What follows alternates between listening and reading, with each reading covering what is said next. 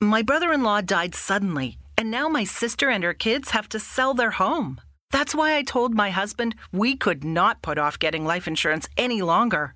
An agent offered us a 10 year, $500,000 policy for nearly $50 a month. Then we called SelectQuote. SelectQuote found us identical coverage for only $19 a month, a savings of $369 a year. Whether you need a $500,000 policy or a $5 million policy, SelectQuote could save you more than 50% on term life insurance. For your free quote, go to selectquote.com. SelectQuote.com. That's selectquote.com. SelectQuote.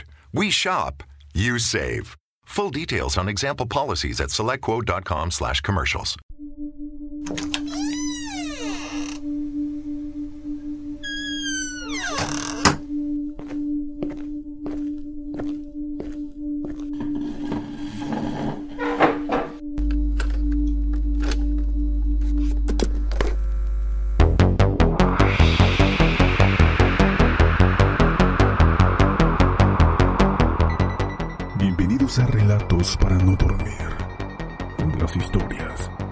Oscuras toman vida.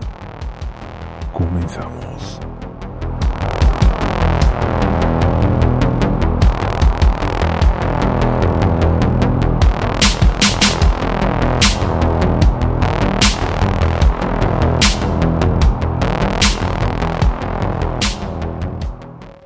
Hola amigos, sean bienvenidos a Relatos para no dormir. Hoy seguiremos hablando de asesinos seriales y en esta ocasión vamos a hablar de Buck Adams, Doctor Muerte. Esta será la primera parte de esta historia increíble.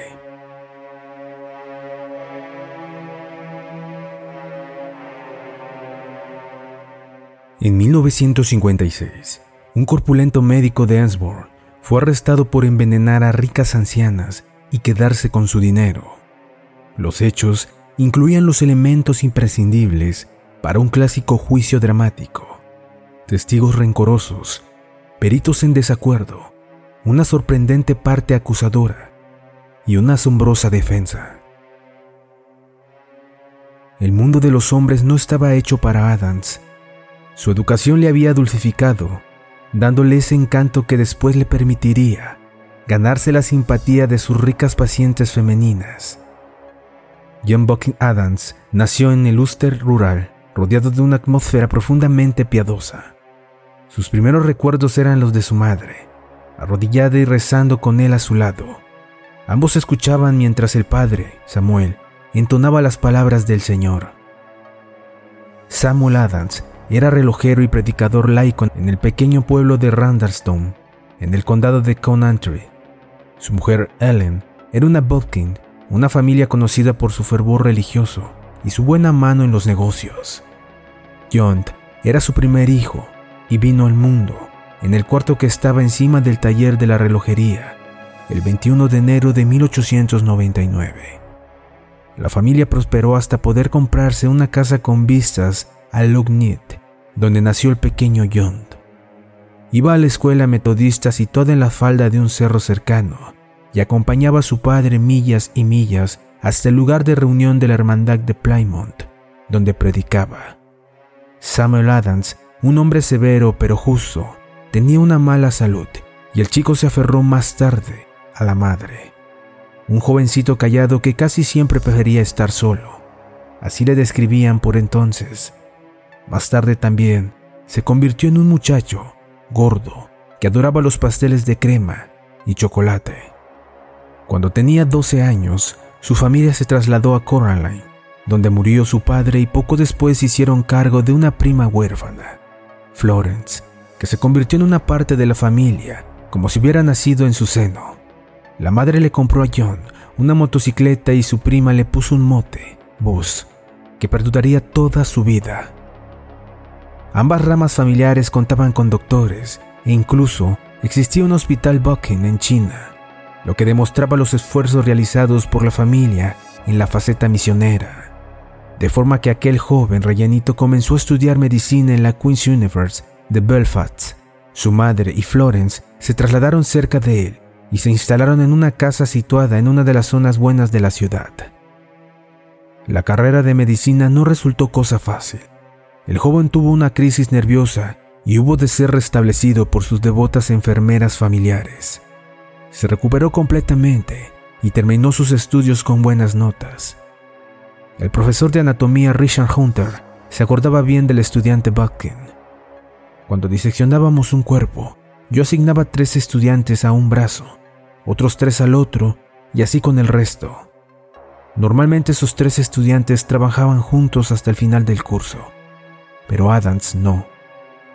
Primero trabajaba con un grupo y luego con otro, con cualquier grupo en el que hubiera hueco para encajarle. Así es como era, un lobo solitario. Siguió un año de prácticas en un hospital de Bristol. Después contestó a un anuncio publicado en una revista evangélica que pedía a un joven doctor, asistente cristiano, para ayudar en una importante consulta de la costa sur. La consulta estaba en Ensborough y según explicó posteriormente Adams, lo que le llamó la atención y le animó a contestar fue el adjetivo cristiano. Su madre y Florence, por supuesto, también fueron a Ensborough los días empezaban con las oraciones de las seis y media de la madrugada y acababan con las clases de estudios bíblicos que Adams daba en el sótano de la casa por las noches. Sobre la cama del doctor colgaba una cita de la Biblia. Descanse en el Señor. Buckton Adams empezó haciendo sus visitas en motocicleta, con el maletín sujeto en la parte trasera, pero pronto adquirió un coche, y no pasó mucho tiempo hasta que el coche lo condujo un chofer.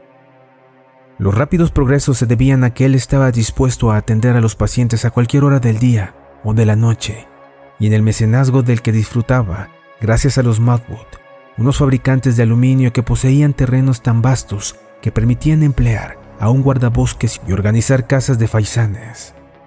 El doctor Adams seguía montando en su moto cuando una noche fue llamado para atender a la señora MacBook, que se había roto una pierna. A ella le gustó su honradez juvenil y su disposición para atender a un enfermo tan entrada la noche. Adams pronto se convirtió en un visitante habitual de la mansión y fue bienvenido al rico e influyente círculo de amigos del matrimonio. Los mismos Madhut adelantaron 3.000 libras para que comprara una casa que correspondiera con su nuevo estatus social. Esa casa se llamó Ken Lot, un severo y tranquilo chalet, estilo victoriano en una muy respetable zona de Trinity Treats. En el plazo de 10 años, el Dr. Adams adquirió fama en Esbon, atendiendo a la clase acomodada rural de la región y a los ancianos adinerados que acudían a ese privilegiado rincón de Success. El médico ayudante fue haciéndose el dueño de la consulta, hasta llegar a necesitar la ayuda de otros tres médicos para hacerse cargo de los numerosos pacientes.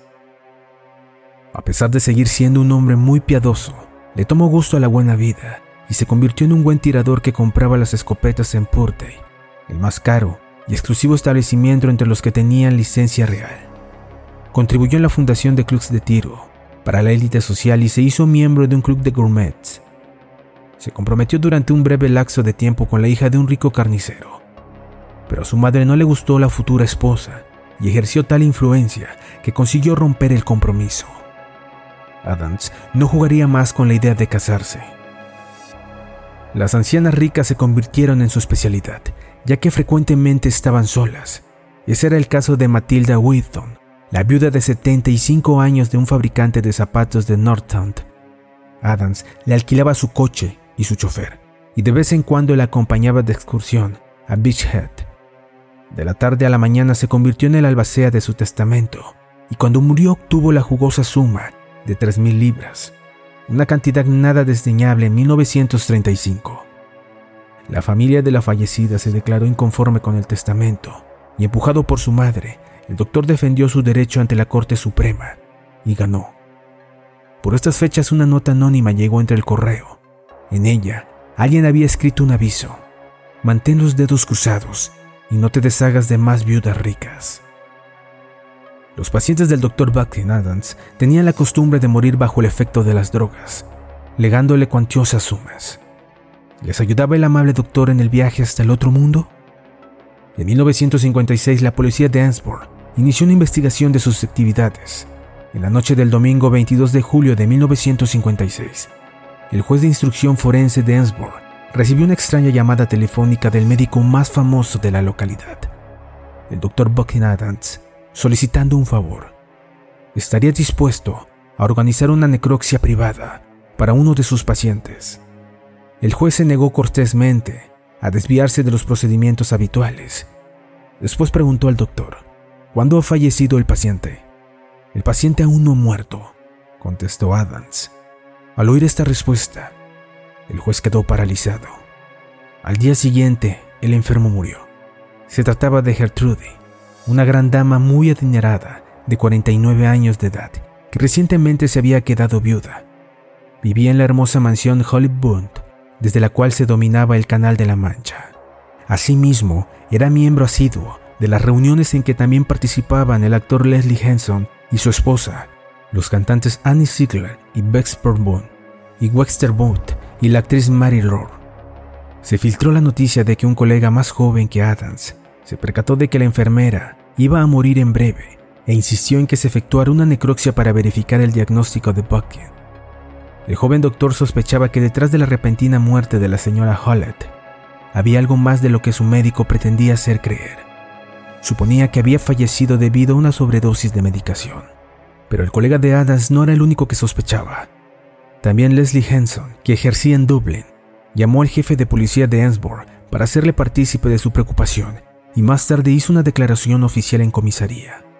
Estaba preocupado por la forma en la que el doctor Adams mantuvo sedada a la señora Halleck durante los cuatro meses que transcurrieron desde la muerte de su marido. Mi mujer y yo vimos cómo se transformaba en una drogadicta. Diría posteriormente, asistimos a la desintegración de su mente. Estoy seguro de que las píldoras la llevaron al borde de la locura y que murió por su causa. Se hicieron discretamente algunas investigaciones y se averiguó que justo antes de caer en estado de coma, la señora Hallett le entregó al doctor Adams un cheque por valor de mil libras y tres días después le legó también su Rolls Royals. El servicio de la mansión Hollywood confirmó que la señora tenía un aspecto de drogada. Todas las mañanas bajaba tambaleándose por la escalera como si estuviera borracha. Así lo describió uno de los sirvientes.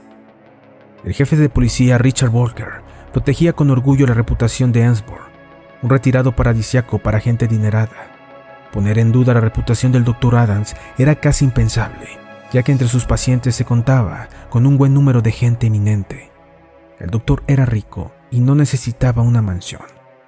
De hecho, ya tenía una y también otras.